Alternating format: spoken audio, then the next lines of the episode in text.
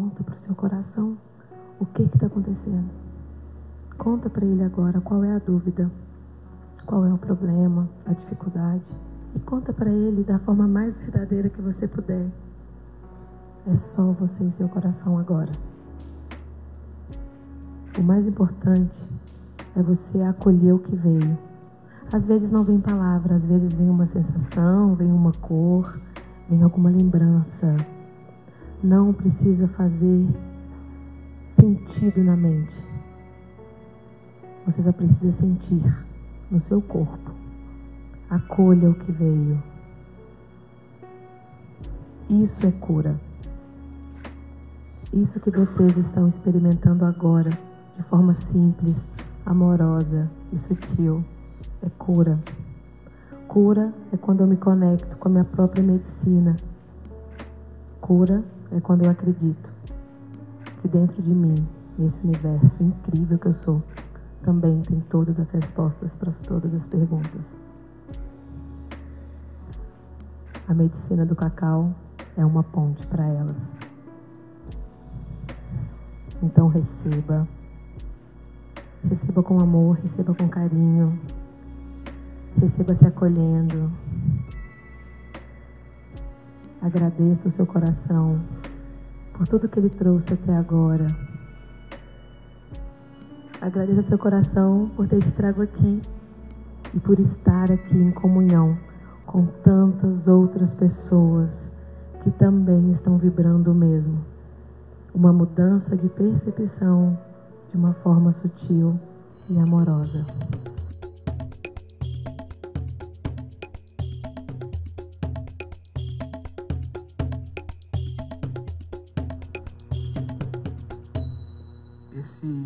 Últimos dias eu consagrei essa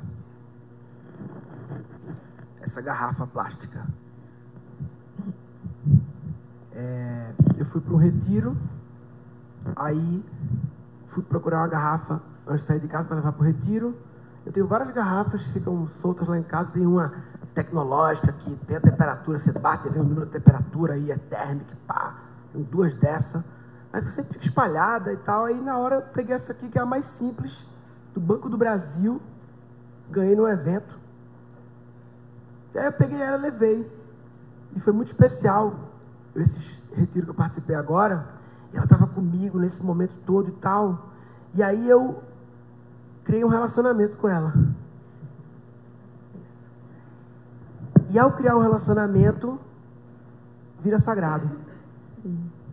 Eu criei um relacionamento. Consagrar.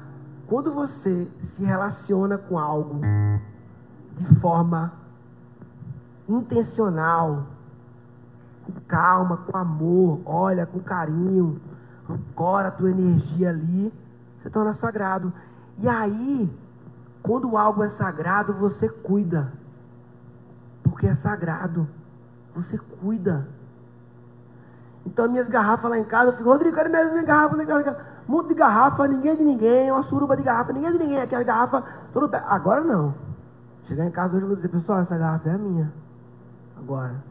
É um objeto pessoal. A minha carteira, meu celular, minha garrafa. A chance de eu perder ela agora reduziu drasticamente. Só porque eu criei uma relação. Você falou de consagrar, né? E me veio isso de como a gente tornar tudo sagrado. Porque tudo é sagrado. Tudo já é sagrado.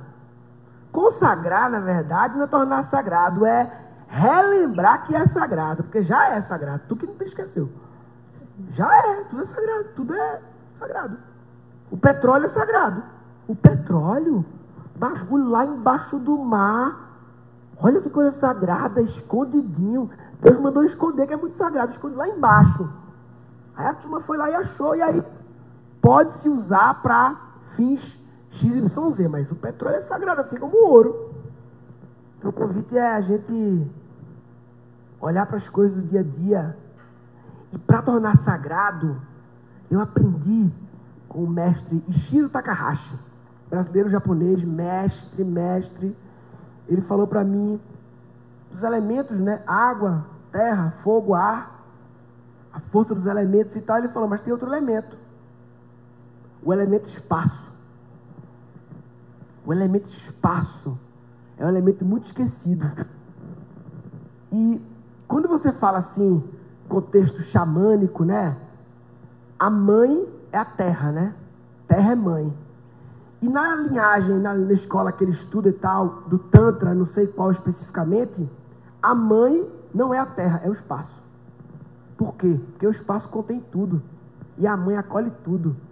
A mãe é o espaço. O espaço. A terra está no espaço. A água está tá tudo no espaço. Entre, entre o, o núcleo do átomo lá e o elétron tal, tem um espaço infinito. Tem espaço, tudo é espaço. E o elemento espaço esquecido é um elemento que em geral está faltando na vida de todo mundo. Todo mundo está corrido, falta espaço. Está faltando espaço. Não tem espaço. Está tudo corrido. O trânsito é... não tem espaço no trânsito. Aí você vai um dia ter uma conversa importante com a sua esposa, com o marido. Aí você, ah, vem cá, quero falar não sei o quê. Não, bota mais espaço. Aí entra o ritual. Ritual no sentido de, amor, vem aqui, senta aqui. Acende uma vela. Elemento espaço. Está botando espaço. Quando bota espaço, vem a calma, vem a tranquilidade, vem a paz interior. Aí a conversa vem de outro lugar. Elemento espaço. Quando a gente consagra algo, a gente coloca elemento espaço, porque eu olho para ela e maravilhoso. Estou dando espaço para essa relação. Chai, nossa mestra indiana diz que a mãe, que Deus é mulher primeiro, e chama Admaya. E é justamente o espaço, é o infinito. Admaya. Ela que deu origem a Brahma, Vishnu e Shiva. Quando a gente respira fundo, elemento espaço, a gente traz, além do prana e tal, a gente dá um espaço, né? Aconteceu uma coisa, eu vou reagir. No trânsito. Fulano me trocou. Filho da puta! Fulano me trocou. Elemento espaço. Te amo. O trânsito é um gerador de karma incrível, né? A gente tá gerando karma no trânsito o tempo todo. Filho da puta, que porra, caralho, gerando karma, gerando karma toda hora. Se você elemento espaço, já muda a sua reação. É isso, Dani? Você é um mestre do espaço para mim. Porque você. Você vê, eu perguntei, ele já deu espaço para responder. Você me pergunta, eu já vou responder. Não, você pergunta, Dani. Espaço. Já viu esses mestres assim? esses mestres indianos, guru, não sei o quê. Faz a pergunta para o Sadi Guru. Ele não responde assim, não. Faz a pergunta ele dá um espaço para responder. É bonito responder rápido. Porque parece que a gente quer preencher o silêncio, o barulho. Quer preencher. Aí depois reclama que a gente está cheio de barulho e que não tem espaço. Porra, todo espaço tu preenche? Não tem espaço. Faltando espaço. Até agora não respondeu. Foi. Caraca, mano. Por quê? Porque eu ocupei o barulho com o espaço, o vazio com o espaço. Enquanto eu tô falando, ele não fala, porque eu tô ocupando, tô parando de falar.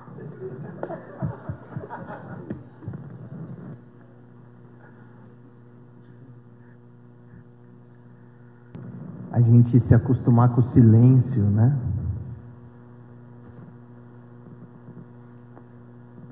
Só o acostumado com o silêncio vê brotar. Só quem está acostumado com o silêncio vê algo brotar. Se não está acostumado com o silêncio, já está lá. E se já está lá, está garantido, já está. Não brotou, não apareceu, não nasceu naquele segundo, naquele milésimo. Quem não está acostumado com o silêncio, enxerga o barulho. Então enxerga tudo já está. Tudo já tá, tudo já tem, tudo já tá aí. Ah, se já tá aí, já tá aí, vai. Então, eu sou o espaço. Eu sou o espaço onde as coisas brotam. Eu sou o silêncio.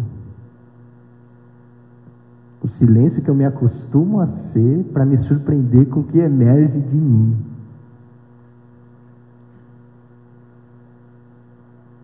Quando o Murilo estava falando sobre preencher espaço, eu lembro que aos 18 anos eu estava deitada no colo da minha avó chorando. Eu estava chorando muito. Estava tentando lembrar porquê, mas não consegui lembrar direito. Eu estava chorando muito e ela me acolhendo como uma boa avó, uma matriarca incrível. E ela falou assim: Por que, que você chora tanto? Eu já estava uma hora mais ou menos chorando, copiosamente. E eu falei que por mais que eu estude, que eu leia, que eu faça, que eu trabalhe, que eu conecte. Há sempre um vazio no meio do meu peito que eu não consigo preencher. E eu tô cansada. E a minha avó olhou para mim e começou a rir. Eu fiquei chateada que ela estava rindo, porque eu estava abrindo meu coração. E para mim era difícil abrir espaço. E ela falou assim: Olha, eu estou rindo porque você ainda não entendeu mas uma hora você vai entender. E aí passou, eu tive minha filha, e aos 28 eu estava chorando novamente no colo da minha mãe, falando: eu não aguento mais estudar, trabalhar, fazer tanta coisa, me preencher tanto, mas tem um buraco no meu coração que eu não consigo preencher. Ela falou: Você ainda não entendeu? Aí eu falei: Não, então me explica. Ela falou assim: como que sua alma vai expandir se ela não tem espaço aí dentro?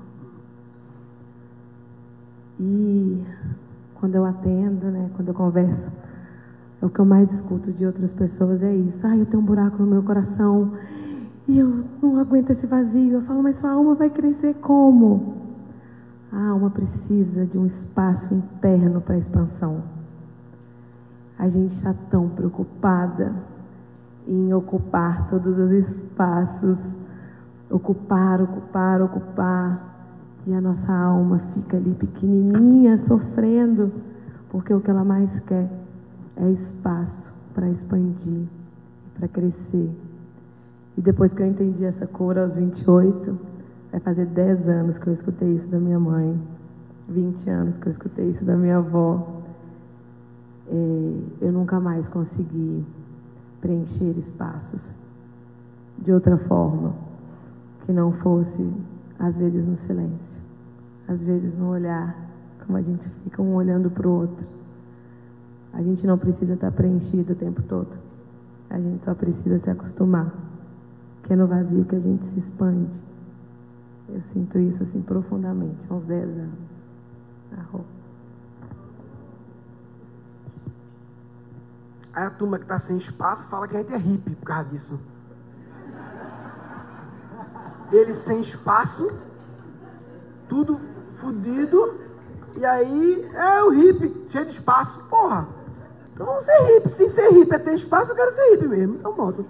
É zen, tá muito zen.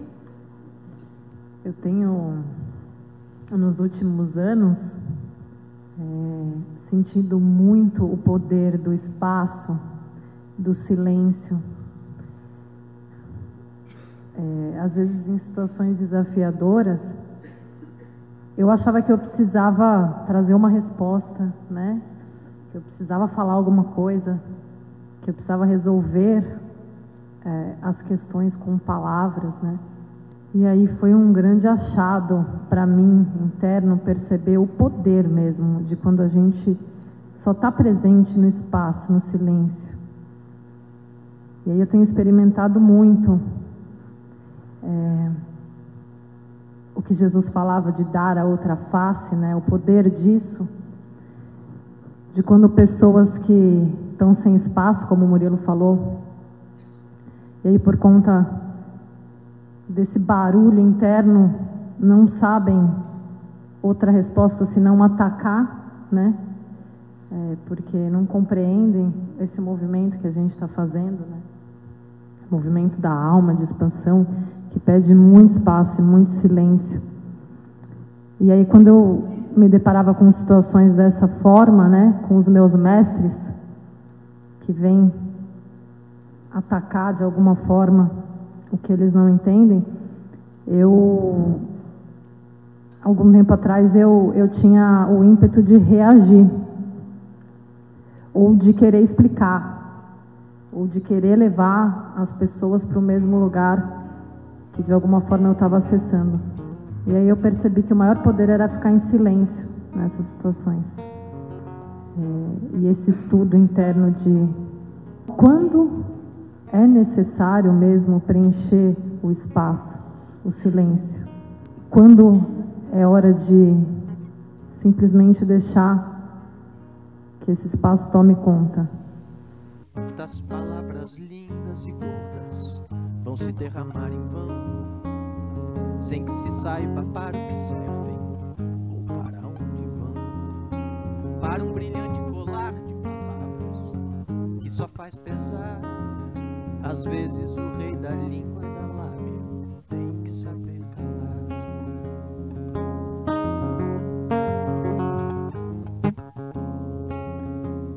Quantas palavras fortes, doídas, vão se debruçar sobre alguém reabrindo velhas feridas que já cicatrizavam bem, cheias de vã certeza, de tanta coesão. Às vezes até o rei da razão tem que saber calar, pra não sair ferido. É. Saber ser mais o ouvido é um dom. Não, eu não disse isso. Disse e não tem volta. Às vezes até o rei da revolta tem que saber calar. Um líder frente à revolução tem que saber calar. Um Deus que assiste à evolução tem que saber calar.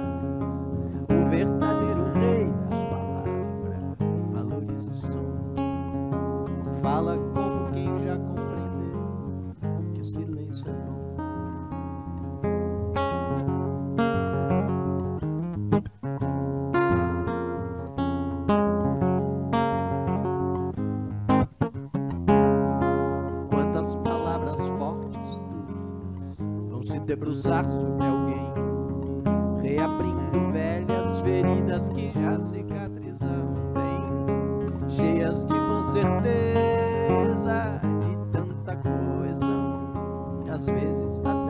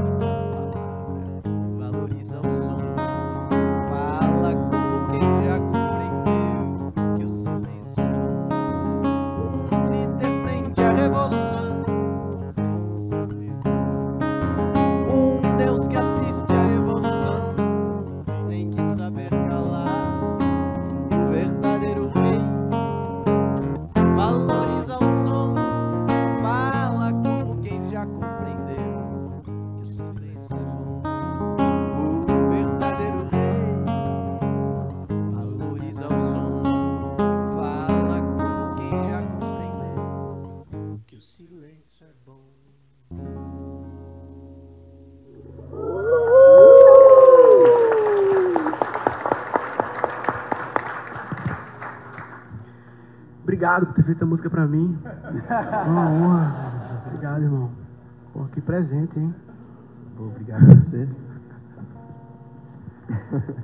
Mas ah, diria que é, escutar mais e melhor é uma das top 3 new skills que eu venho desenvolvendo de uns dois anos pra cá. Porque a minha vida foi falar, falar desde criança. 13 anos, dava palestra com 13 anos.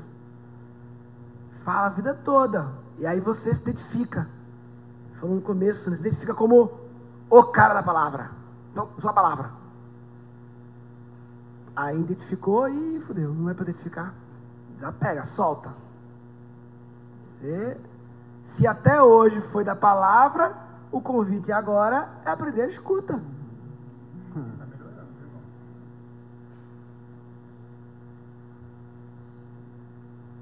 E tá melhorando, tá dando resultado.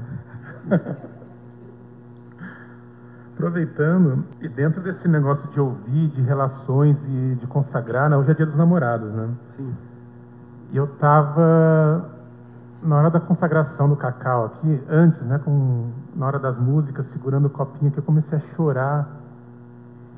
Falei, cara, mas já? Nem começou, comecei a chorar, cara. Isso daí, nem tomei o cacau, né? já tava chorando. Mas daí eu comecei, cara, a ver que eu tava entrando em mim, entender todo esse movimento, dias dos namorados, Ontem foi um dia muito importante, né? Celebração da Milena e meu. E começou a vir a transformação dentro de mim que eu precisei fazer no, no último ano e meio para poder conseguir me consagrar e consagrar as outras pessoas, as outras coisas e tudo que está comigo, né? E o choro veio no momento, né? Aproveitando a energia de Dias Namorados, o choro veio no momento que eu tava, cara, o tanto de coisa que eu descobri dentro de mim, que descobri a silenciar, né? Tudo isso que foi falando foi coisa que, falei, cara, é isso, é isso, é isso. Tudo isso acontecendo quando eu estava dentro de mim. Falei, cara, comecei a identificar como tudo está no campo, tudo está nesse espaço que a gente está criando. Uma coisa um sente, o outro fala. Vem a frase do Danny Black: você não precisa falar tudo, porque o campo alguém vai falar por você, se você ficar em silêncio. Um, e veio esse lance, né, da, do tanto que eu precisei mudar em mim para conseguir manifestar o amor que eu tenho pela minha companheira. E aí eu comecei a chorar nesse momento.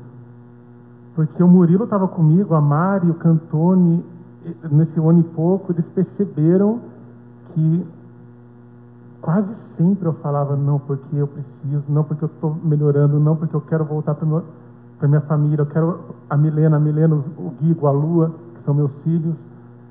Eu fiquei um tempo longe deles.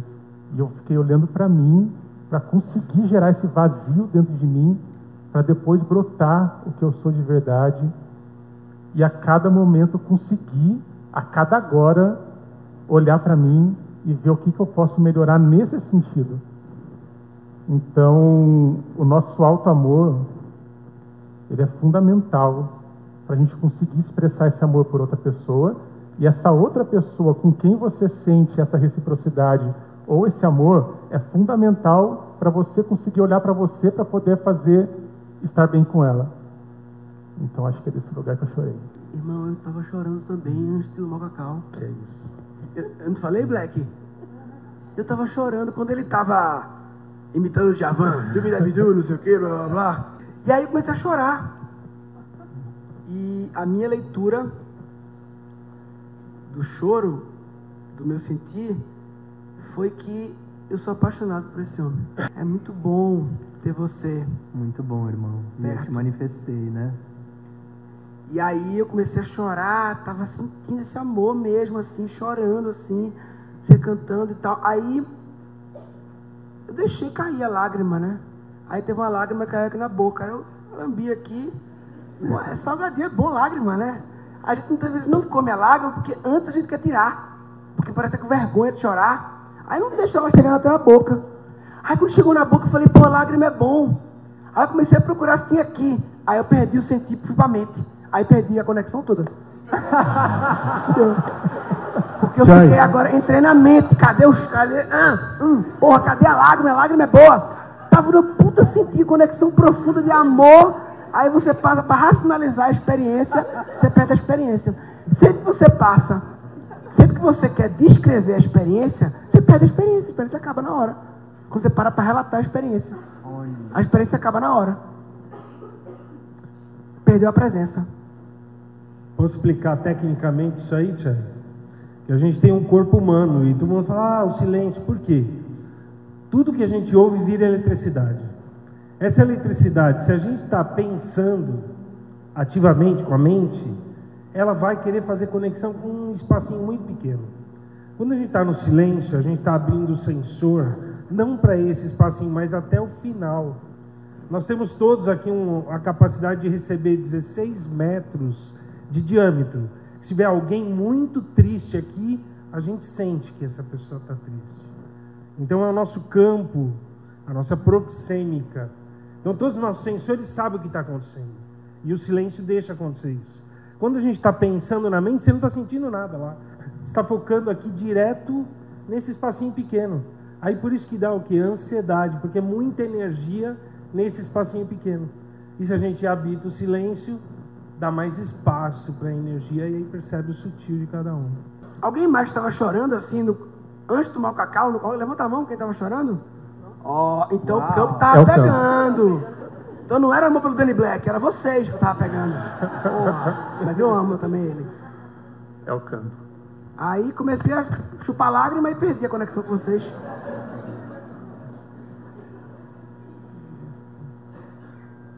E naquela explicação que você deu do espaço, né, de criando espaço com tudo, conforme você cria espaço com alguma coisa, aquilo se forma e se mantém, constitui o campo, né? Cria o campo. Cria o campo. Acho que essa é a base da criação do campo ideal. Você estava falando sobre explicar a experiência, né? Quando a gente explica, a gente perde. Mas eu acho que a gente está entrando nesse momento de só experienciar e parar de explicar. Eu, pelo menos, não explico mais nada. Eu Só, só sinto. É, na cosmovisão né, que eu estudo, que é africana, a gente fala que é o seguinte: a gente entende com a cabeça e a gente precisa de um espaço para entender duas vezes, que é a compreensão. Compreender é entender duas vezes, com o coração. Toda e qualquer experiência, ela não precisa ser explicada, ela só precisa ser sentida. E aí, sentir ainda é um lugar desconhecido para gente. Quantas de nós estávamos aqui? Eu estou vendo mais mulher, eu vou falar no feminino, tá, gente? Para ocupar esse espaço. Quantas de nós aqui, na hora que estava tomando cacau, tendo uma grande experiência, foi para a mente?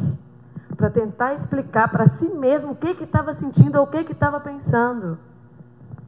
Porque ainda não é natural dançar com o desconhecido interno.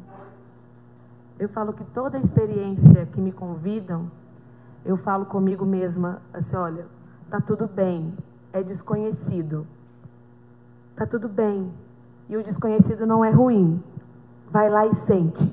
Depois a gente julga. Depois a gente vê e separa na mente o que, que é. Mas isso é natural do humano. A gente de frente para o desconhecido, correr para a cabeça e não para o coração. É um convite mesmo. Quando eu falo de consagrar, que é tornar sagrado, quando eu falo de ritual, que é uma preparação para, ritual é isso, né? Eu me preparar para estar aqui. É falar com o desconhecido, tá tudo bem, eu vou te sentir. Então vamos sentir junto. Eu vejo nesse lugar. Experiência para sentir mesmo. Dá para falar não? Tá, Rô? Existe uma, uma, uma imagem, né? Que está no campo, criada pela indústria da pornografia, que é o sexo descrevendo a experiência. Vai, senta aqui. Não, agora vem pra cá. Senta aqui, não sei o que. Está descrevendo. Perdeu a experiência. Ao ficar falando o que é que é, você perde a presença. Descreveu a experiência, perdeu a experiência. Para tudo. Qualquer coisa que você experimenta e comece a explicar, você começa a esquecer. É como uma comida gostosa. Exper- Experimenta uma comida boa, daquela quentinha, e tenta explicar. Some o gosto até da língua. é um convite viver como um caminho de experiência. Eu tenho uma filha adolescente. Quem é mãe e pai de adolescente aí? Todo mundo vivão? Todo mundo bem? Tamo, né? Então, ótimo. E eu falo que ah, todo mundo me pergunta qual é o segredo de você ter uma filha adolescente e vocês se darem tão bem. Eu falo porque a gente respeita a experiência de vida uma da outra. Eu nunca olho para ela e tiro dela a experiência. Eu deixo ela experimentar. E aí eu experimento aqui enquanto mãe.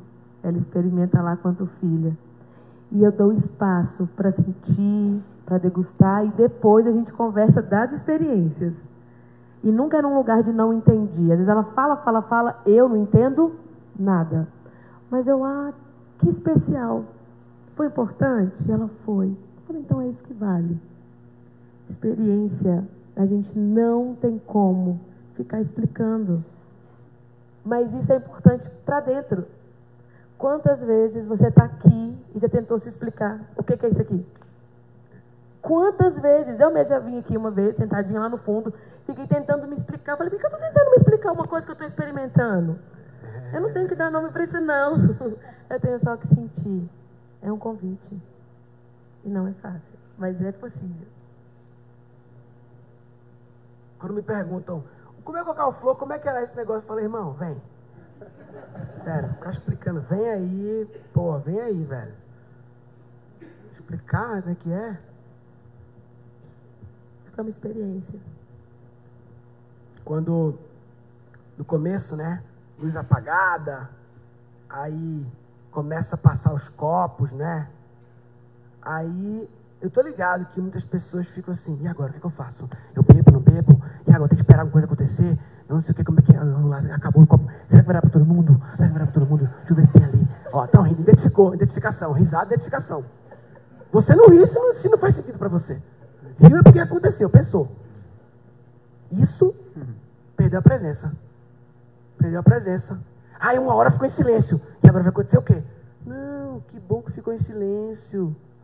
Tinha um áudio que era para passar, não passou. Tudo é perfeito, maravilhoso. Na hora que não passou o áudio e ficou em silêncio, eu pensei, que massa, não passou o áudio, temos silêncio. Olha que maravilha. Então, ficar atento e vigilante. O quanto a gente está fiscalizando a experiência, vai ter para todo mundo, não sei o quê, passa logo, não sei o que, falta alguém ali, ai, não sei o quê. Eu acho que podia passar assim, passar assado. Que horas começa? Será que é só isso mesmo? Mente. Em vez de recebendo a experiência, pegando informações do campo. Tá pensando o que vai acontecer. Isso aqui é louco? É eu estar tá falando disso, porque a minha vida toda eu fui, eu criei a mente. Foi eu que criei. Eu que inventei. A mente fui eu. Essa palavra que inventei a mente. E agora acho que acho que essa é a minha missão. Foi assim, irmão, manda esse irmão aí Bota ele 35 anos falando pra caralho, pensando o dia todo, e falando e pensando e pensando. Aí depois, bota ele para meditar. Para mostrar que é possível. Mostrar que é possível. Não, meditação é para todo mundo. Eu sou a prova viva. Não é que eu sou muito agitado. E eu? Não, porque eu penso muito. E eu? Eu inventei a mente. Mas, porra. E agora eu estou aprendendo a não abaixar. Hoje a gente existia uma intenção no nosso campo de. O, o, nosso grupo, né, a gente chama Sol Cristal, é um campo, é uma egrégora de várias pessoas, não é uma empresa, é, é um campo, é um espaço, né? De várias pessoas que se relacionam, que se encontram, alguns trabalham juntos, está aqui nos bastidores e tal do Cacau Flor organizando. E esse campo Sol Cristal, ele veio de um primeiro ano da pandemia, um grupo que entrou no processo sabático junto, boa parte foi em Floripa. E estava todo mundo lá em Floripa, assim, tipo, sabático, sabe? De processo de meditação, terapia, processo, curas emocionais e tal. Um monte de coisa assim acontecendo. E uma hora a gente decidiu vir para Cotia, sair de Floripa. Por quê? Porque a escola Siddhartha tinha reaberto e a gente sentiu de voltar. E isso foi uma coisa muito importante na trajetória desse campo, porque quando a gente fez esse movimento, a gente colocou as crianças no centro da experiência. Porque em Floripa, e tudo é perfeito, é o que é, a gente estava no centro da experiência. Era processo de adulto e as crianças estavam lá, sem aula em Floripa, lá mexendo no celular, pagando televisão e tal. E a gente estava no processo da gente e tal. E, e vim para Cotia, em função principalmente da escola, foi uma coisa, eu, eu sinto que é como se as crianças, esses seres, versões melhoradas da espécie, né? Eles guiaram a gente.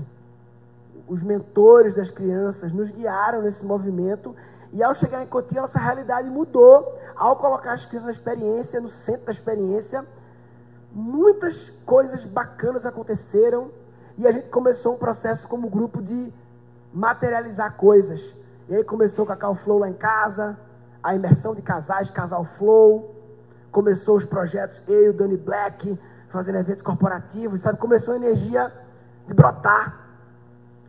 E hoje é um dia especial porque a gente, quando a gente assumiu o nosso grupo, a gestão desse espaço EIWA, a gente colocou como intenção que esse espaço seja um espaço para receber crianças. Se possível, em todos os eventos. É balada de música eletrônica. Com as crianças, por que não?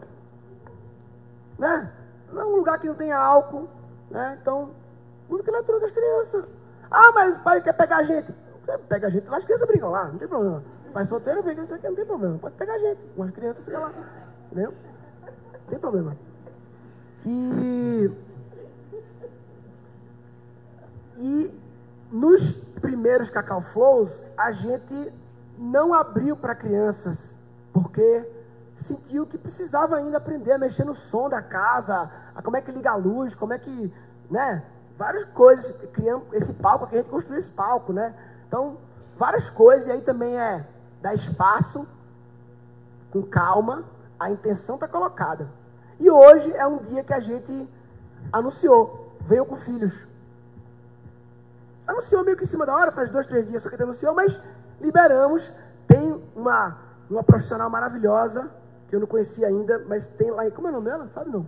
Angélica, lá em cima, ancorando isso aí. E aí, temos aqui o Rafinha, como representante das crianças, que esteve no Cacau Flow, acompanhou a primeira temporada lá em casa inteira.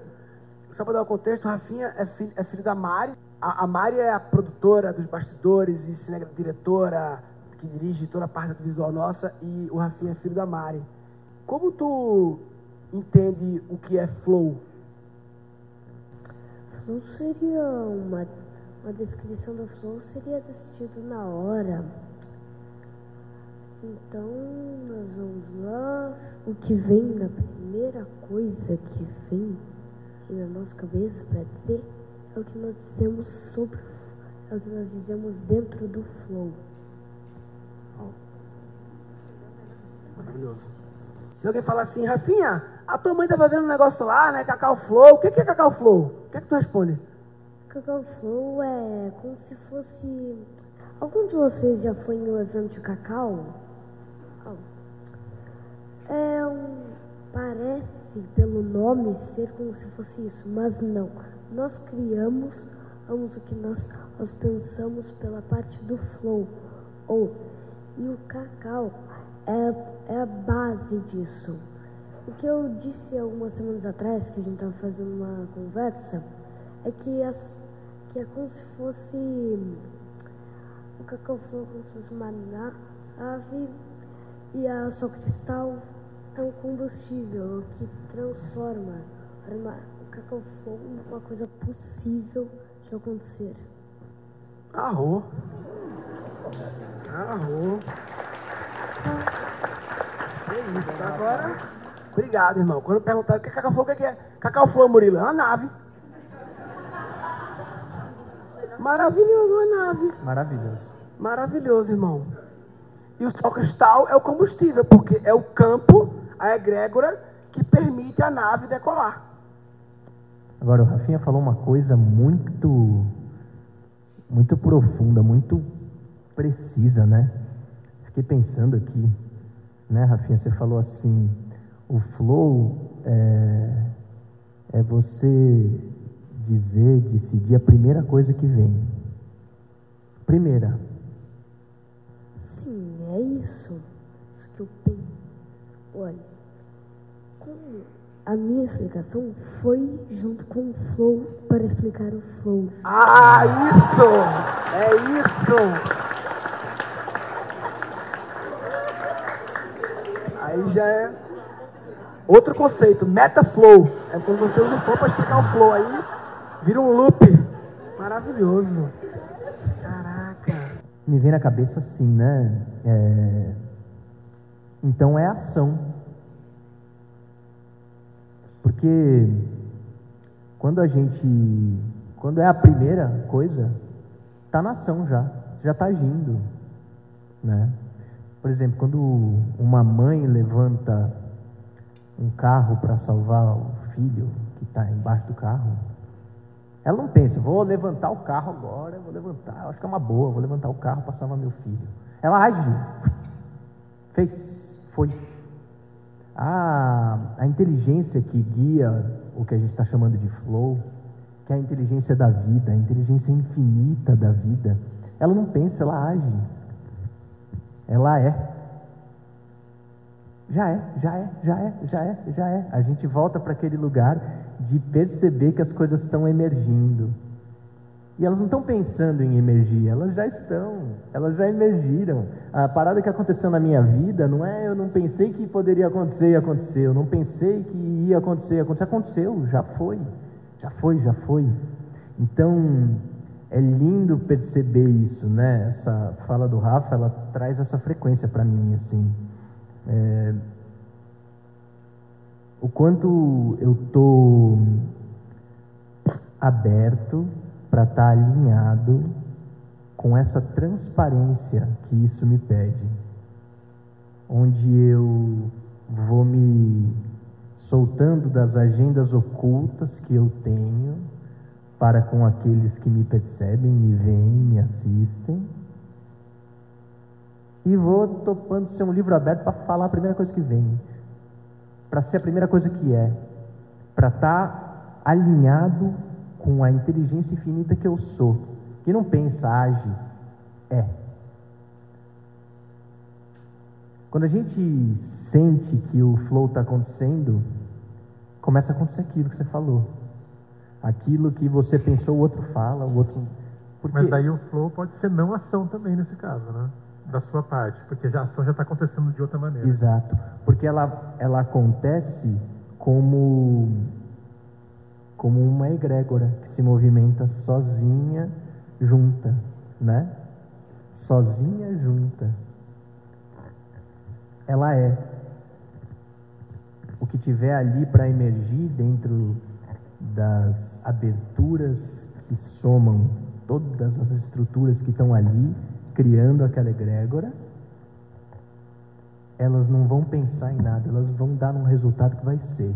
E se a gente deixar esse resultado ser e se mostrar, a gente vai pegar o sumo da delícia da mensagem que a vida quer passar para a gente através da união que a gente fez aqui. Então, eu acho que essa fala do Rafa, ela reafirma uma intenção dos nossos encontros aqui, que é estreitar, aprofundar essa consciência do que é o flow no nível do sentir, de onde a gente se comporta, como a gente sente isso, como que a gente deixa isso acontecer, entendendo que a gente está construindo isso junto e que tudo que emergir daqui vai representar todos, porque tem a ver com a resultante das estruturas todas. E aí a gente perde o filtro, né? De ficar achando que a gente precisa esconder alguma coisa que é nossa, porque a gente entendeu que é de todo mundo, e aí a gente topa falar a primeira coisa que vem. Porque é de todo mundo. Porque todo mundo está falando através de todo mundo. A gente está fazendo vários domingos aqui. E eu acho que a gente está se aprofundando nessa nessa finese, sabe? Que a gente veio aqui aprender. Eu vim aqui para aprender isso. Eu quero saber mais como é que faz isso. Eu quero saber como que eu posso falar representando o todo e ouvir representando o todo. Alguém pode estar pensando agora assim, é, mas lá na firma vai ser difícil esse papo de flow, hein? Chegar na firma amanhã, meu chefe, ah, o flow, não sei o que, flow, caralho, flow. É...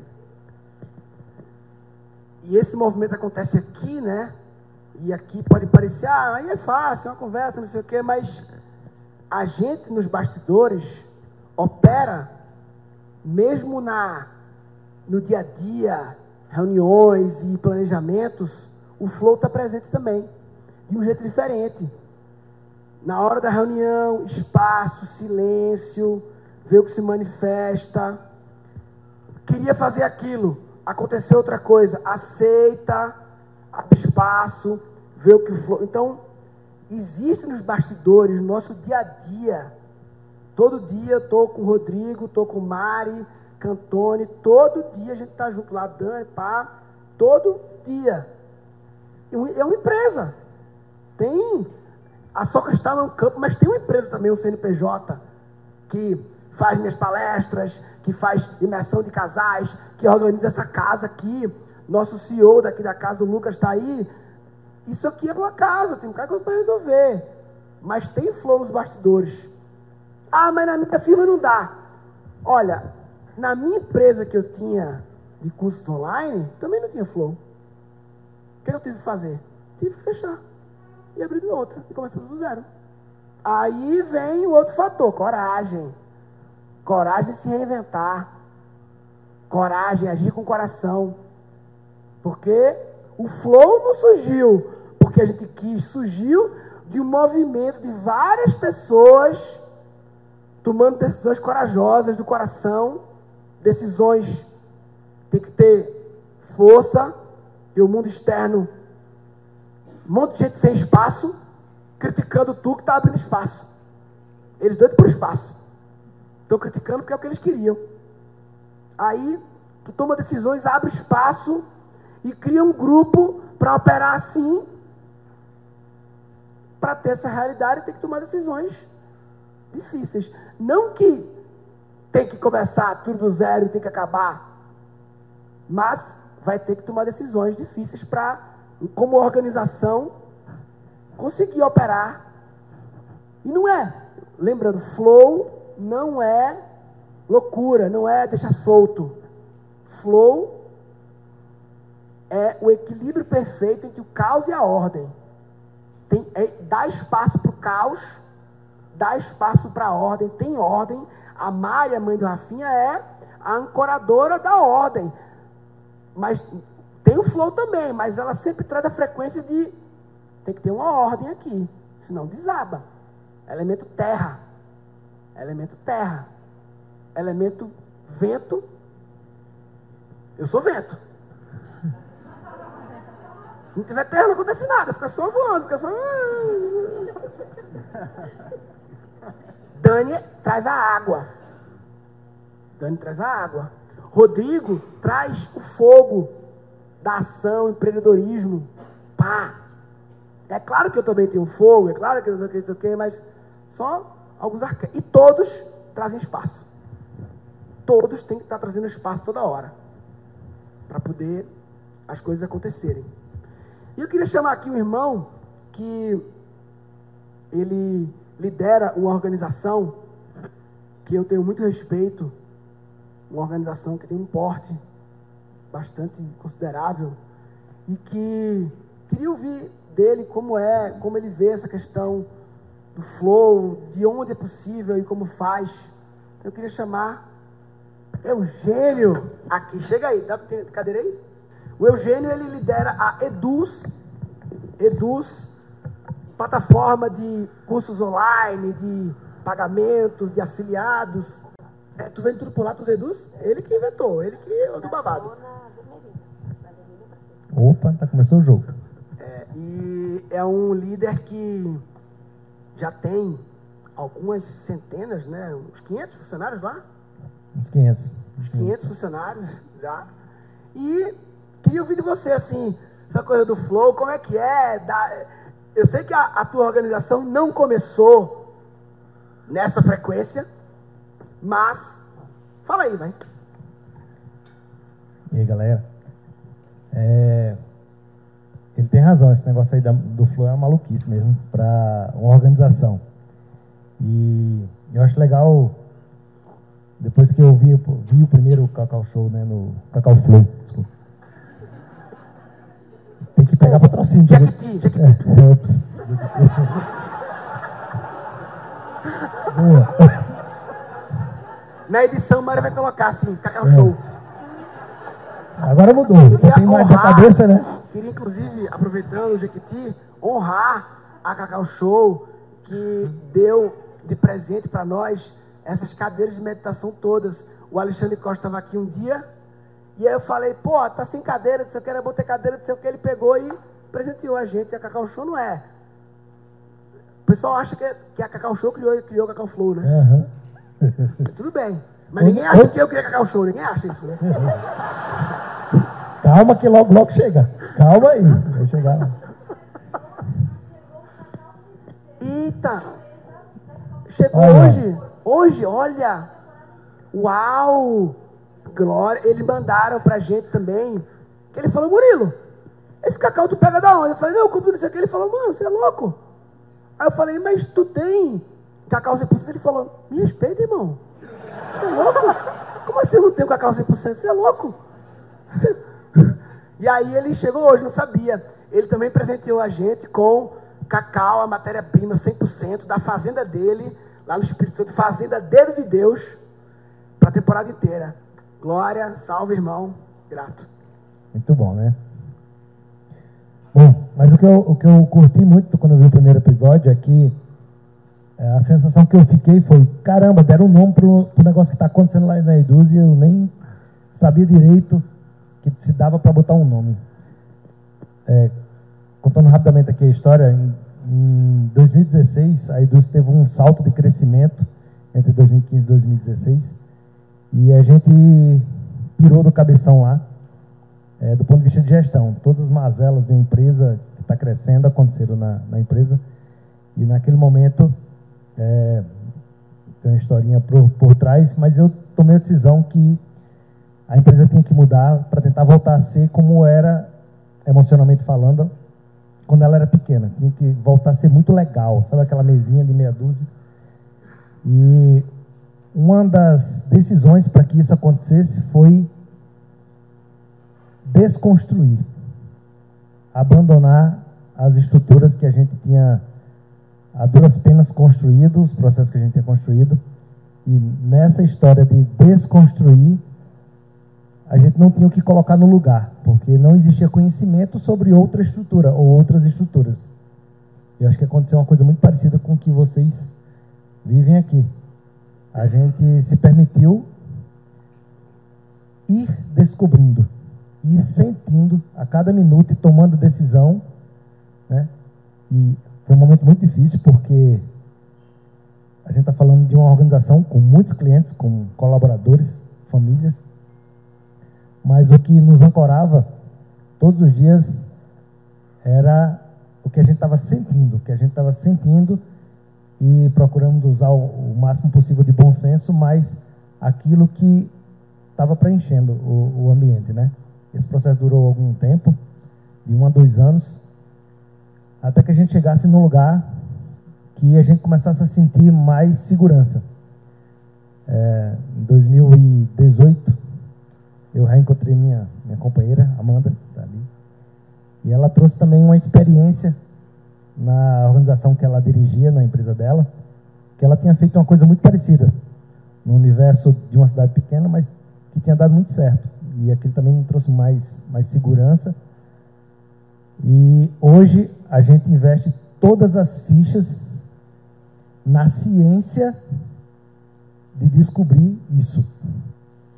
Eu diria que a gente descobriu 1% do que a gente sabe que vai descobrir. mas esse 1% que a gente descobriu fez com que a gente eh, levasse drasticamente o nível de felicidade das pessoas, satisfação, o nível de evolução, o nível de conexão entre as pessoas. A gente virou uma grande família e a gente descobriu uma, uma forma de viver juntos com os nossos clientes, com a comunidade em volta, com os nossos parceiros, que a gente não fazia ideia que era possível. Então, o que surgiu desse processo foi algo muito maior até do que nós queríamos no começo. E diante do que aconteceu, a gente tomou a decisão de investir todas as nossas fichas em seguir em frente nessa, nesse processo de se entregar ao que está se manifestando, ao que está acontecendo, aos processos espirituais, aos processos é, de relacionamento, de enriquecimento das nossas relações entre colaboradores.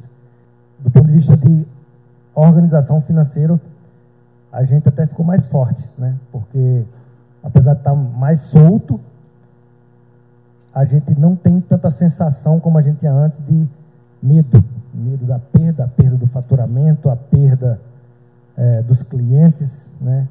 Eu costumo até falar, a gente ama nossos concorrentes, a gente ama é, as coisas que antes nos geravam muito medo, porque a gente sabe que eles são importantes, fazem parte do processo de uma forma ou de outra, a gente está trocando isso com, com o mercado. Então, tem sido um processo muito, muito legal aí.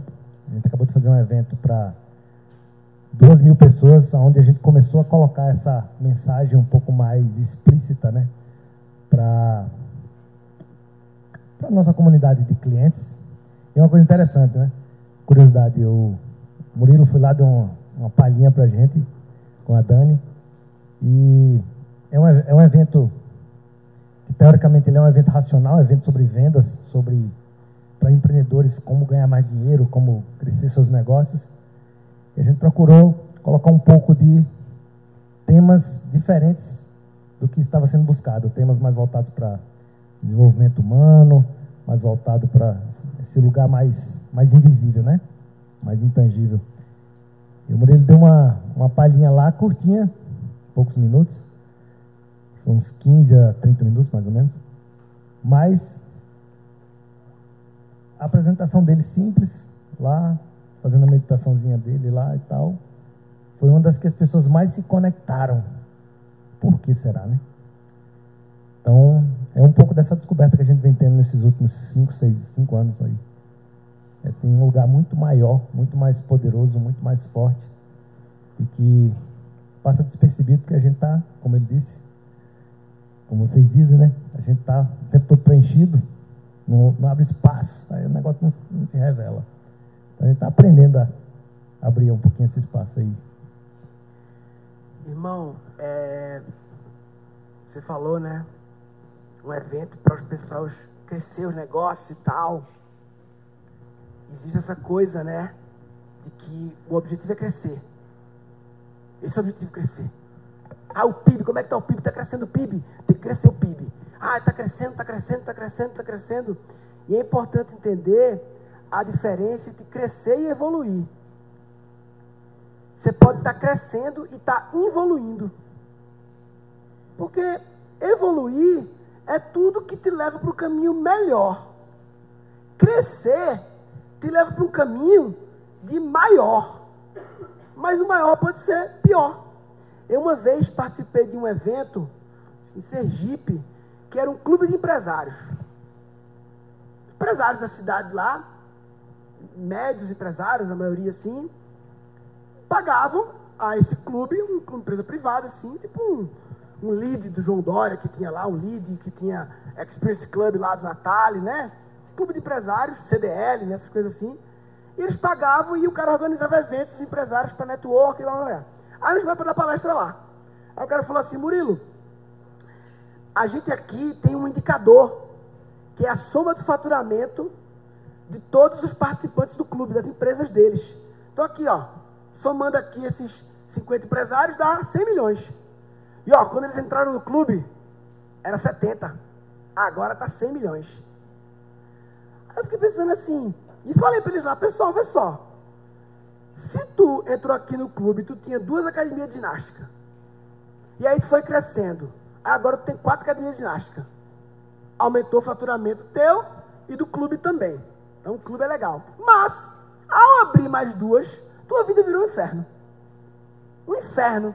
Porque as duas são mais longe, não está funcionando muito bem, complicou a gestão, quando tinha duas era não sei o que, agora não sei o que, tem que ter mais um carro, porque não sei o que, não sei o que. E aí, tu estás tretado com a mulher agora, porque não tem mais tempo, faltou espaço, preencheu o espaço que sobrava, e não vemos os filhos, e agora está com um problema agora na pele aí, futucando a pele aqui, está com uma coceira, entendeu? E aí, mano, aí como é que é? Aí, se eu pegar e falar isso agora, e tu, empresário, a partir da minha fala, decidir fechar as academias, aí é um problema para o clube, tu vai atrapalhar o indicador do clube. Então agora, tu é ruim para o clube? Não, mas tu entrou no clube, o clube proporcionou a minha palestra, que te deu um insight, que vai tomar uma decisão, que vai melhorar a tua vida. Mas para o indicador do clube, tu atrapalhou o clube. Está tudo errado. Os indicadores que a gente usa. Porque o crescer, teoricamente, se tiver um derramamento de óleo aqui na praia de Santos, teoricamente aumenta o PIB de Santos. Porque vai ter que ter uma empresa, vai movimentar a economia para limpar. Mas, mas, não pode. Então vamos derramar óleo no mar? Não, é ruim isso. Não evolui. Santos, a cidade de Santos evoluiu agora. Então, ficar atento, né? Ao crescer versus evoluir. E você falou, né? E eu sei que algumas vezes vocês lá tomam algumas decisões que na lógica de qualquer mentor de grandes negócios, você é louco, mano, vai perder dinheiro com isso aí. Não, mas gente, não, não, o foco é e tá tudo bem, tudo saudável, né? É isso? É isso, mas eu confesso que não é fácil, né? É, Porque é, o, o que acontece, da minha visão, eu acho que a gente tem um olhar muito míope para o curto prazo. A gente aprendeu a olhar para o curto prazo, ainda mais quando fala de negócios, né? a gente herda a cultura do trimestre americana, que tem que dar lucro no trimestre, tem que dar lucro no trimestre, tem que dar lucro no mês. Então a gente olha para o curto prazo, quando a gente fala de lucro, né? Mas quando a gente fala para a história da humanidade, a gente não está falando mais de lucro nem de dinheiro, porque isso tudo é muito pequeno, né? Muito pequeno. Do que adianta as empresas cresceram, se a empresa crescer, mas a gente vê a pobreza aumentando, a gente vê a sociedade se degradando, a natureza degradando, como, como sociedade, né? se a gente olha num intervalo de mil anos, não faz o menor sentido esse jogo que a gente joga. Né? Então, é importante dar esse, esse olhar um pouquinho para fora para poder tomar esse tipo de decisão. Tomar decisão só, só olhando para o lucro, você não vai conseguir chegar nesse, nessa conclusão. Então, essas decisões difíceis tem que, tem que, eu acho que tem que vir desse lugar um pouco mais, pouco mais distante. Eu acho que a nossa mente, ela, ela foi colocada demais em um pedestal, né? É o cara mais inteligente, é o cara que consegue gerar mais resultado, que sabe mais, que tem mais técnica. E a gente perdeu as outras referências, né? E a família, e as relações, a relação com a esposa, a relação com os filhos, e o tempo que você passa se sentindo, gostando de estar com os amigos. É tão legal você sentar com um amigo, bater um papo, mas quanto de intenção existe na nossa vida para separar tempo para isso acontecer? É, hoje mesmo, estava comentando com a Amanda, a gente separa muito pouco tempo né, para esse lugar. E se olha para a organização, acontece uma coisa muito parecida. A gente separa muito pouco tempo para olhar para as coisas que são saudáveis para a organização. A gente separa pouco tempo para olhar: será que as pessoas estão aprendendo? Será que as famílias estão melhores? Porque daqui a um ano, aquele funcionário que hoje está sendo pressionado é o cara que vai estar infeliz e vai ter que dar apoio. A, a empresa é resultado das nossas energias, né? da energia de cada colaborador. Eu vou tá, o tempo está substituindo um colaborador, que maluquice, né? que loucura. Sendo que às vezes é um investimento que você faz hoje, um, um tempo que você dá hoje, é um, um acolhimento que você faz hoje, daqui a um ano, daqui a dois anos, vai representar 10 colaboradores numa única pessoa, se eu for olhar do ponto de vista de resultado. E a gente nunca olha para esse lugar abrangente, é sempre o um micro. Esse, esse mês não performou, Então vamos demitir, não sei o quê, tá, tá, tá. Então as decisões difíceis, a gente tem procurado silenciar a mente, porque a mente não acha essas explicações, mas o coração acha. No fundo, no dia a dia, a gente sempre sabe quando a gente tomou uma decisão errada, quando tomou uma decisão certa. E é muito comum ela ser contrária à decisão que a mente mandou tomar. É muito comum isso. E aí é que lasca tudo, né? Essa minha invenção da mente é muito louca, né? É uma coisa. Você botou um joguinho bom pra gente, viu?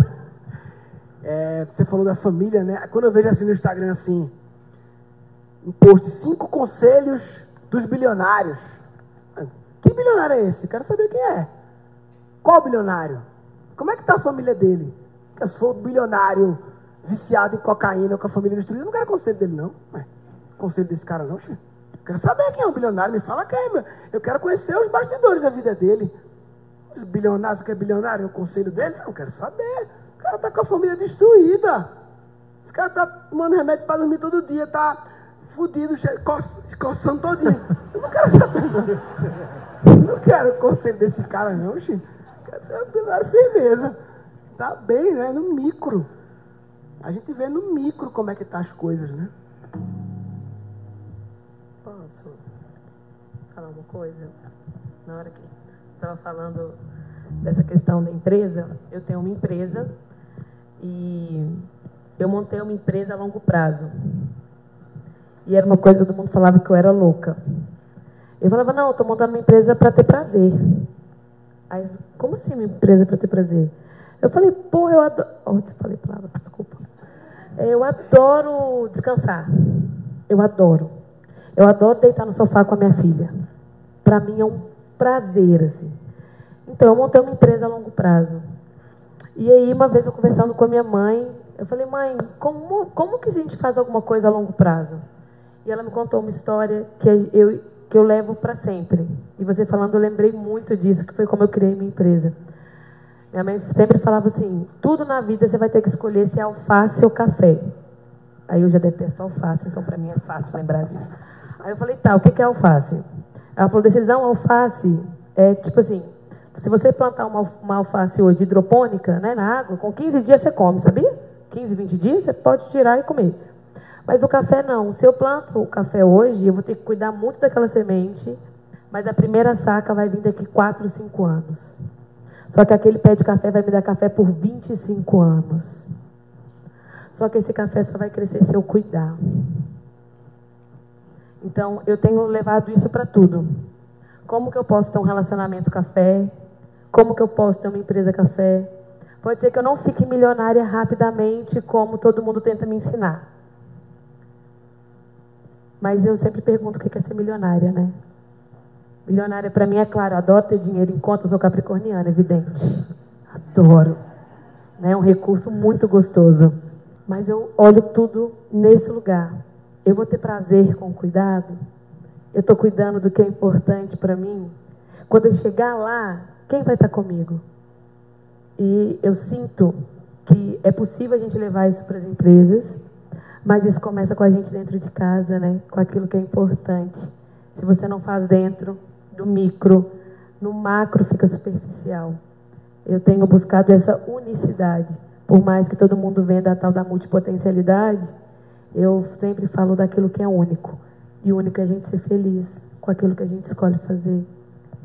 Eu tenho pensado muito nisso. Arro. Arro. Eu sinto que é, é a gente como, como sociedade perdeu o sentido do que está em jogo, né? do que verdadeiramente tem valor. Porque a vida, ela se basta por si só. Esse momento ele tem que se bastar, né? Então, o resultado, no fundo, ele é uma brincadeira. O que importa é cuidar das relações. O que importa é a gente estar tá feliz e satisfeito todos os dias, né? Porque a vida é isso. A vida é cuidar do café todo dia, né? Daqui cinco anos você vai ter o resultado, mas quanto de prazer você teve em nutrir, né? Todos os dias aquela sementinha. Então eu sinto que no geral assim a gente perdeu, né? Se a gente vê o cenário político que a gente tem hoje, que é estamos partidos, né? Enquanto a gente tem partido e lados e tudo mais, virou time de futebol. Não tá mais, não, se está mais pensando, é, sentindo o que realmente importa, que é o bem-estar das pessoas todos os dias. Por que, que eu faço o que eu faço? Né? Qual o sentido da coisa? É pelo resultado financeiro? É para ter poder?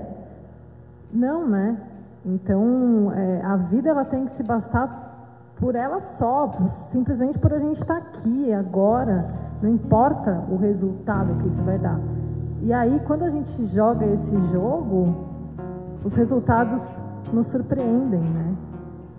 Então, eu sinto que é isso, a gente voltar a, a olhar para o que realmente importa, que é o dia a dia, que são as nossas relações. O que você vai fazer para mudar você vai fazer para entrar para a história? O seu sentido te leva a esperar. Assina, vai ser feliz, você não vê a hora. Sabedoria é ser feliz agora. Sabedoria é ser feliz agora.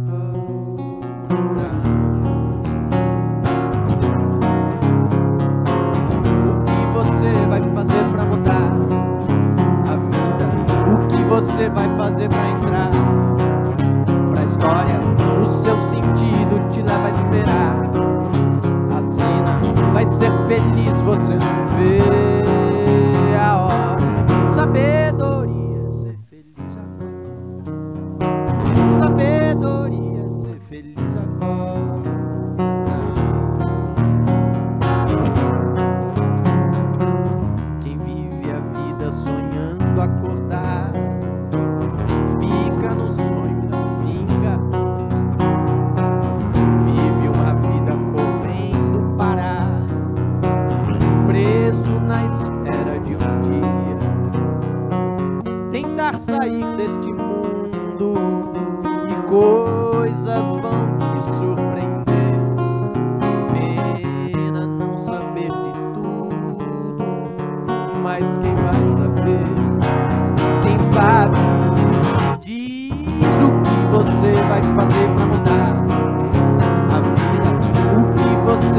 fazer pra entrar na história. O seu sentido te leva a esperar. Assina, vai ser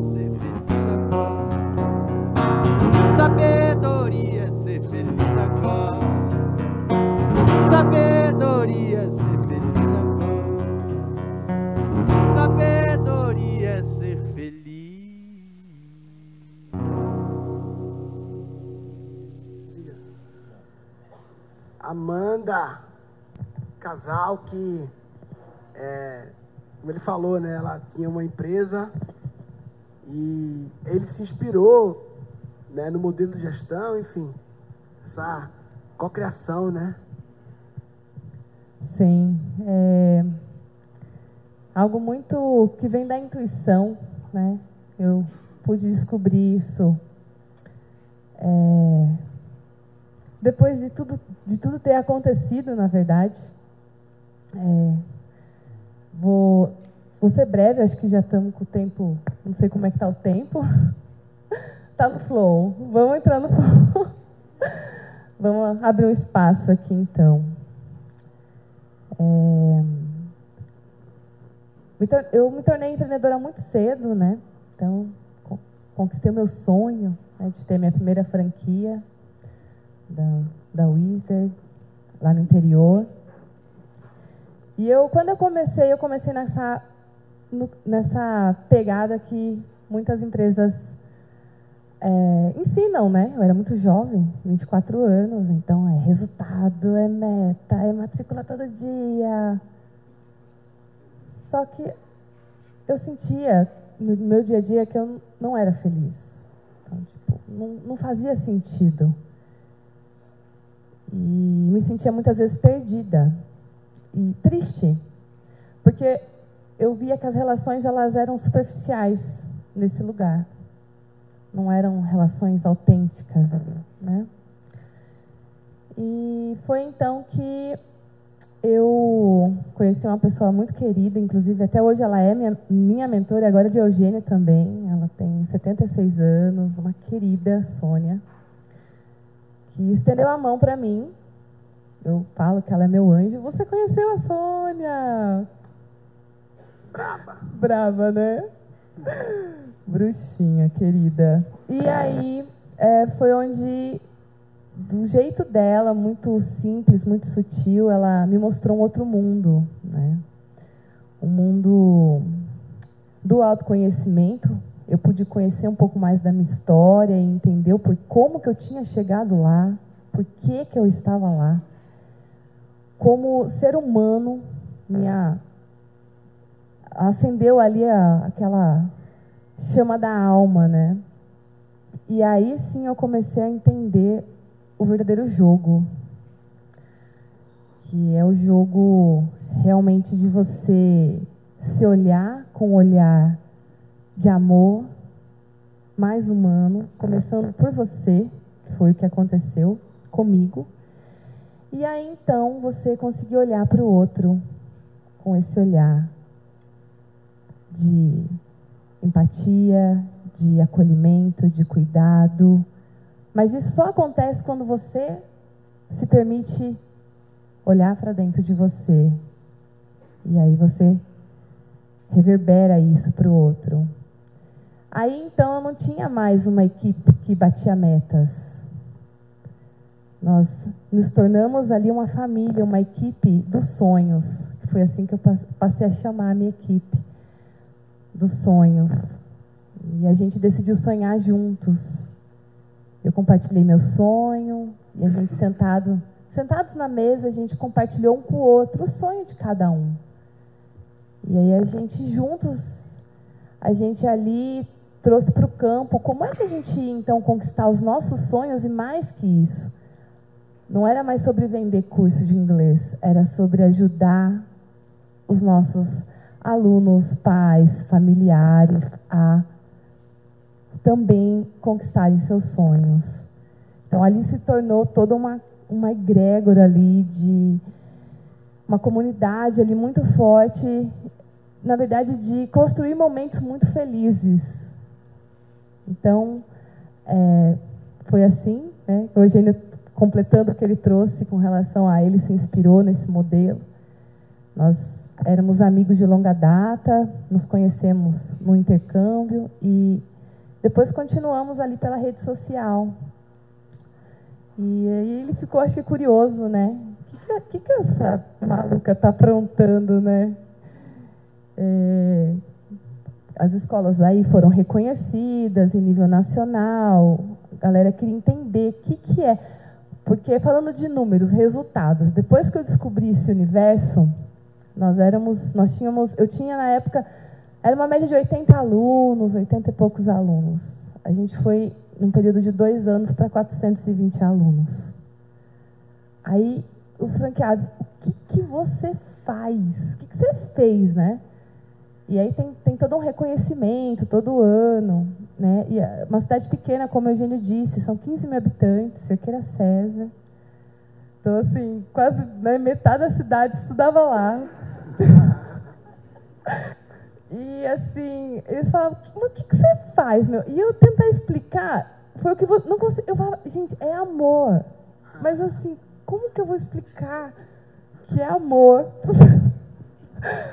e baixava os franqueados. Eu, eu, o Cacau Flow, vai lá para você ver.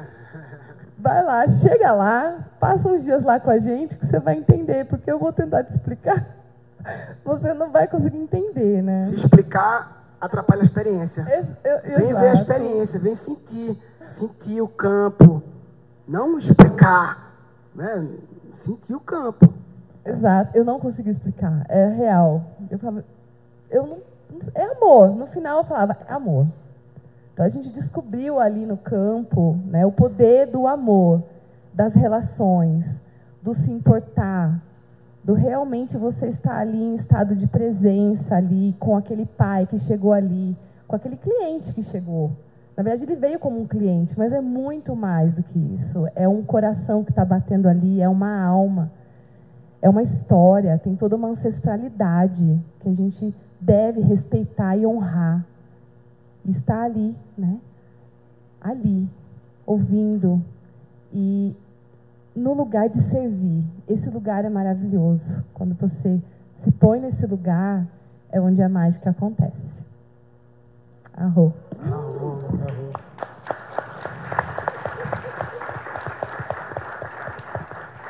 O lugar de servir, o líder servidor. Tem uma, um amigo em comum aqui nosso que eu queria chamar, o João. Chega aí, irmão. João Signorelli. Brabíssimo.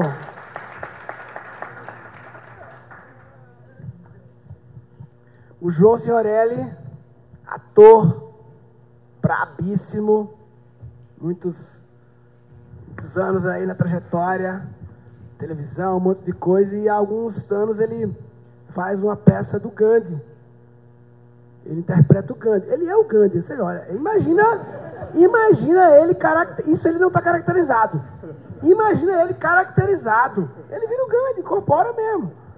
E, e fala sobre o líder servidor, não é isso? Exatamente. É, a peça chama-se Gandhi, um líder servidor, e a ética inspiradora.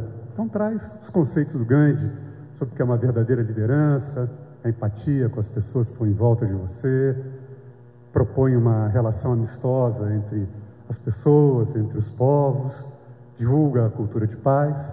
Então estamos há 19 anos fazendo esse espetáculo. 19 anos? 19 anos. Monólogo, que o Brasil infelizmente não tem essa tradição de monólogo, não é um stand-up, mas tem algumas histórias de humor, que o Grande tinha um humor muito peculiar. Então estamos aí há 19 anos fazendo para empresas, escolas de yoga, centros espíritas, espaços como esse aqui. Né? E além do espetáculo do Gandhi, você faz um outro espetáculo que você faz o Chico Xavier. Exatamente, o Chico Xavier. Chama Os Mundos de Chico Xavier. Conta a história do desencarne dele e ele é recebido no outro plano pelo Dr. Bezerra de Menezes. Então, é um diálogo entre os dois sobre o que o Chico fez na vida e a gente se preocupou, Murilo, em não ficar uma coisa doutrinária. A gente percebeu que nos centros espíritas, eu vou muito com Gandhi nos centros espíritas, tinham muito poucos jovens. Então a gente tentou focar o espetáculo do Chico numa linguagem mais normal, duas pessoas conversando, não santificar essas pessoas que são grandes pensadores, deixaram um legado enorme para a humanidade, mas a gente não quis santificar. Então, é uma conversa, nós estivemos em Uberaba e teve até uma, uma coisa curiosa. Chegou um casal com um filho, devia ter uns 12 anos. O casal gostou muito da peça, falei, mas eu queria saber a opinião do garoto. Ele falou, olha, os meus pais, quando me chamam para alguma coisa espírita, eu acho muito chato. E quando eu vim hoje para o espetáculo, também achei que ia ser uma coisa muito chata. Mas eu adorei, porque me deu a impressão que eram duas pessoas normais conversando. Então a gente tenta fazer isso. E tem uma história bonita, né? Que você foi lá apresentar o roteiro para a família? Foi. O, quem detém os direitos autorais todo o material do Chico para filme, peças de teatro, é o Eurípides, que é o filho dele. Então, eu fui fazer o Gandhi, quer dizer, tudo começou numa turnê que eu, eu já fiz o Gandhi duas vezes na Europa, duas vezes na Índia, que eu tenho uma versão em inglês também. Eu estava numa turnê pela Inglaterra e o Maurício, um dos rapazes que me levou, falou assim: João, o Nelson Xavier já morreu. O Brasil precisa de um outro Chico Xavier nas artes. E aí o universo vai né, conspirando. Isso foi em outubro, eu chego em dezembro em São Paulo. A Universidade Federal do Triângulo Mineiro, em Uberaba, me contrata para fazer a festa de final de ano com o Gandhi. E eu virei para a reitora e falei: vamos ter uma folga? Ela falou: ah, na segunda de manhã a gente está de folga. Queria conhecer a casa do Chico Xavier. Me levou lá e eu falei com o Eurípides: falei, eu gostaria muito de fazer uma peça sobre seu pai. Ele falou: então escreva o texto e me procura. Aí, Miguel Filiage, que é o autor do Gandhi, também escreveu. E o Messene, que é o diretor da peça, falou assim: João, não vamos mandar por e-mail, não. Vai lá, lê para ele a peça. Falei, claro. Aí ele botou o motorista dele, a cozinheira, um casal de amigos do Rio de Janeiro e a presidenta atual do centro espírita que o Chico fundou. Acabou a peça, eles ficaram emocionadíssimos. Ele falou: está autorizada, só queria mudar um pouquinho algumas coisas, deu uns toques de alguma coisa, vocês vão fazer uma peça sobre Chico Xavier, tem que ser verdadeiro. Deu umas dicas da vida do Chico, e aí, que aí ele arrebentou meu coração, Murilo, que ele virou por, bom, está assinado o contrato, e agora você vai ali naquele quartinho onde o Chico dormia, onde ele morreu, e pode pegar uma peruca, um par de óculos, uma camisa, um paletó, meia, lenço, calça, você vai fazer a peça com as coisas do Chico. Então vocês imaginem a energia que traz o espetáculo com essa própria roupa dele, a peruca. Só a calça que não serviu, porque eu sou um pouquinho mais alto que ele, né? Mas a gente é magrinho, então a camisa serviu, o lenço, a meia. E aí eu falei, Eurípides, mas em teatro é sempre bom ter um duplo, né? Pode acontecer um desastre. Eu falei, então tá, então peguei duas perucas, dois pares de óculos, duas camisas, não, camisa eu peguei três, dois paletós, e aí eu estou em cena com as coisas do Chico. E é, é lindo, é lindo poder. Esse espetáculo é muito bonito. A gente estreou em Uberaba, fizemos a semana passada no Aflora, e tem uma novidade aqui, né? Você vai contar ou eu conto? Você conta. Eu conto? então, nós vamos fazer uma temporada aqui em julho, todas as quartas-feiras, com um Gandhi. E em agosto, todas as quartas-feiras, com o Chico Xavier. Então a gente já está convidando vocês. o espetáculo vai ser às 8 horas, né? 8 horas. É. E é isso, é passar uma noite aqui no EIWA com o Chico Xavier, com o Gandhi, ouvindo ensinamentos. Posso terminar só com uma frase que é muito bonita na peça do Gandhi? Para deixar aqui para vocês. Bom, Gandhi, num determinado momento da peça, fala assim: o amor cura, o amor une, o amor nutre, o amor pulsa, o amor educa, o amor encoraja, o amor faz nascer, o amor entusiasma, o amor alivia, o amor motiva, o amor mobiliza, o amor possibilita a vida. Namastê.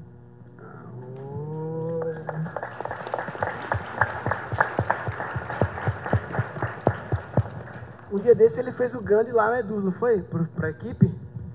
Sim, a gente, toda segunda, é, já tem seis anos, a gente tem o hábito de tomar café. A, os colaboradores tomam café juntos, né?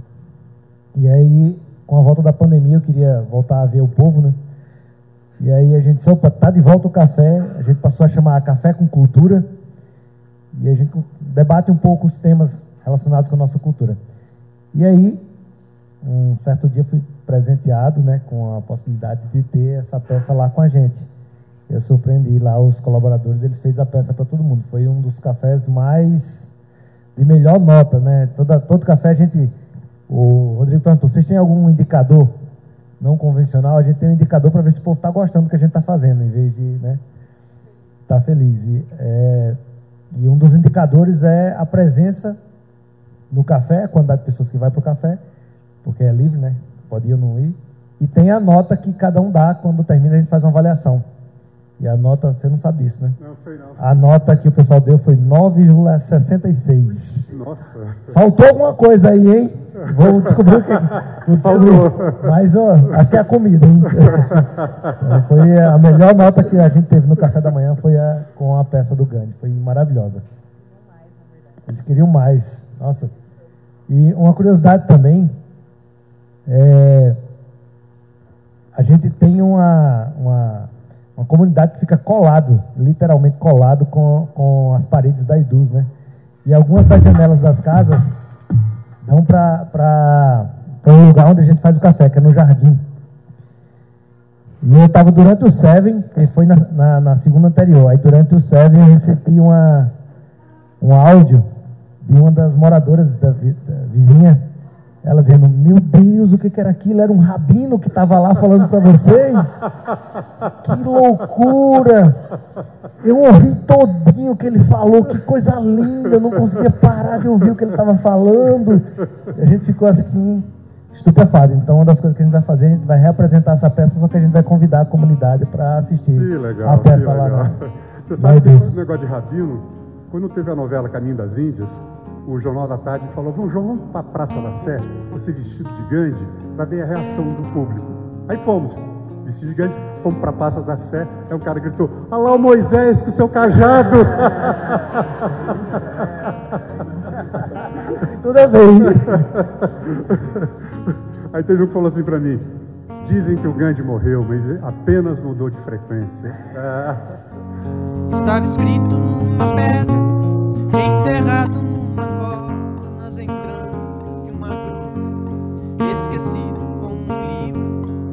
saberes e motivos. Estava ali, estava ali bem esquecido, mas a chave veio à tona. Muito em breve será lido para toda a humanidade que não aguenta de vontade de saber. Qual o sentido? O sentido disto tudo, sermos sós de Deus ser tudo. O que somos,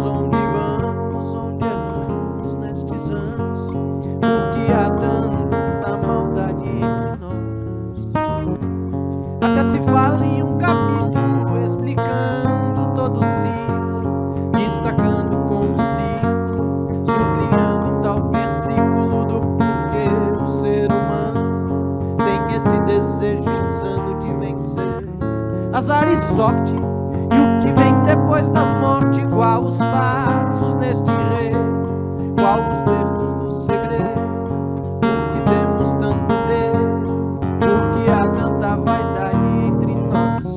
Estava fechado,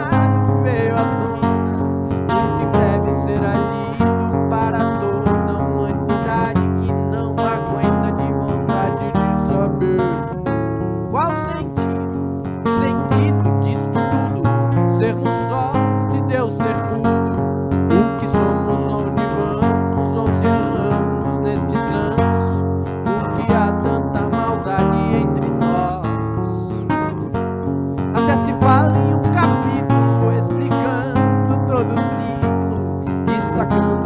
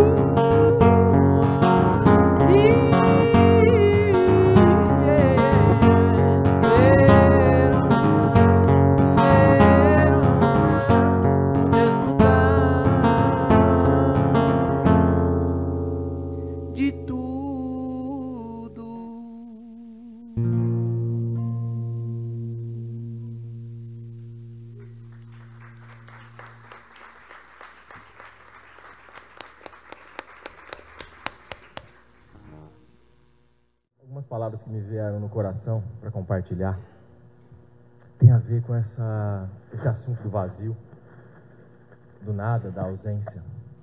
Na tão bela música do Danny Black, que traz a sabedoria de ser feliz agora. E olha que interessante. Para ser feliz agora, essa sabedoria nasce na ausência, no nada, no vazio. Tem um estudo demonstrando que a busca por algo move o ser humano. E quando o ser humano alcança aquilo que busca, ele se sente feliz, realizado, completo. Então, o exemplo é de um escalador que treina incansavelmente até conseguir alcançar o cume da mais alta montanha.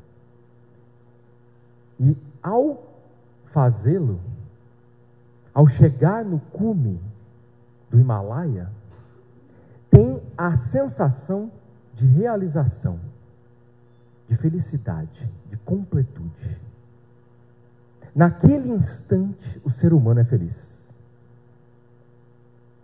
E quando começa a trajetória de descida, se ali não se iluminou, na trajetória de descida começam passos de frustração ou de nova busca. Qual montanha escalarei como próxima? Aquele instante que o escalador treinou a sua vida e se dedicou, e ao alcançar o cume, ele é feliz não porque realizou um grande feito, mas sim porque naquele instante ele tinha ausência de desejos,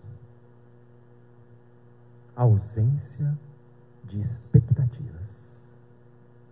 Como não tinha nada a alcançar, estava pleno em seu vazio, em seu nada.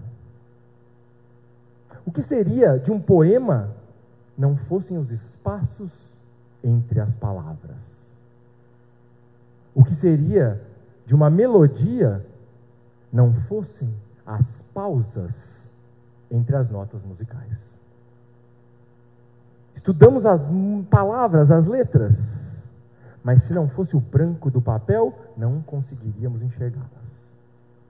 Estudamos as notas musicais, a harmonia e a melodia, mas não fossem o E que todo professor de música ensina, não conseguiríamos nem cantar, nem tocar, nem, nem qualquer música assimilar. Então, nessa mudança de compreensão que estamos agora na humanidade, é o vazio que nos chama para a presença da consciência. Até então, os buracos negros eram conhecidos como aqueles que expeliam, que, desculpa, que engoliam estrelas, onde tudo absorvia. Recentemente, um mês atrás ou dois, a ciência descobriu que os buracos negros também expelem, sai de dentro deles estrelas. Para mim, o que é isso mais do que a evolução da ciência e do conhecimento humano é a nossa capacidade de perceber que do vazio emerge a luz. Porque até nesse conceito hoje o Big Bang é questionável. Então eu trago aqui uma a minha reflexão durante toda essa bela explanação de músicas, de falas e de presença e de meditação, o que veio brotando no meu coração, de que até Sócrates foi mal compreendido até o dia de hoje.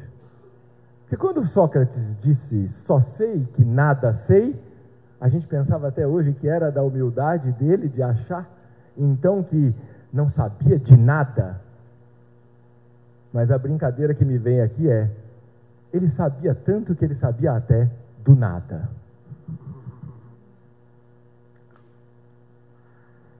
Encerra minhas palavras dizendo a minha gratidão. E eu fiz uma provocação ao João que eu quero emanar ela aqui na presença, porque assim se manifesta do nada. Que depois de Gandhi e Chico Xavier, como seria um diálogo entre Gandhi e Sócrates? Topado. Está topado. Arro. Arro.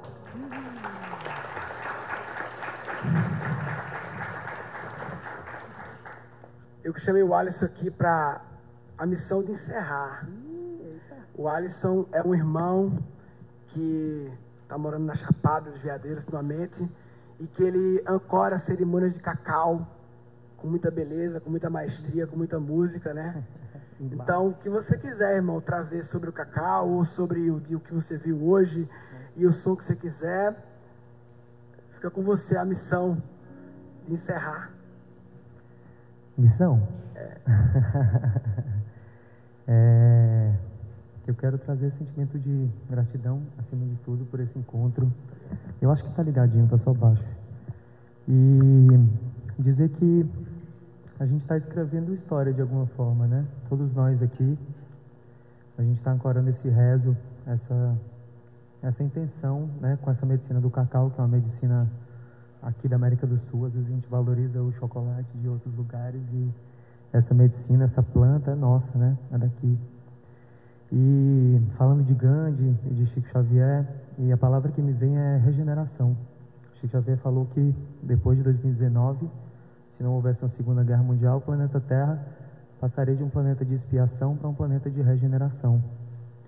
E hoje tem um conceito muito grande até dentro da economia que traz a economia regenerativa, né? Como que a gente gera esses números, já que a macacada está nessa onda de gerar número, como que a gente gera número regenerando o que a gente destruiu, né? Como que a gente é, cria números, como que a gente gira esse painel da economia, reflorestando esse planeta né, despoluindo as águas e regenerando nós também, seres humanos, né, como que a gente se regenera nesse processo e como que a gente regenera esse planeta.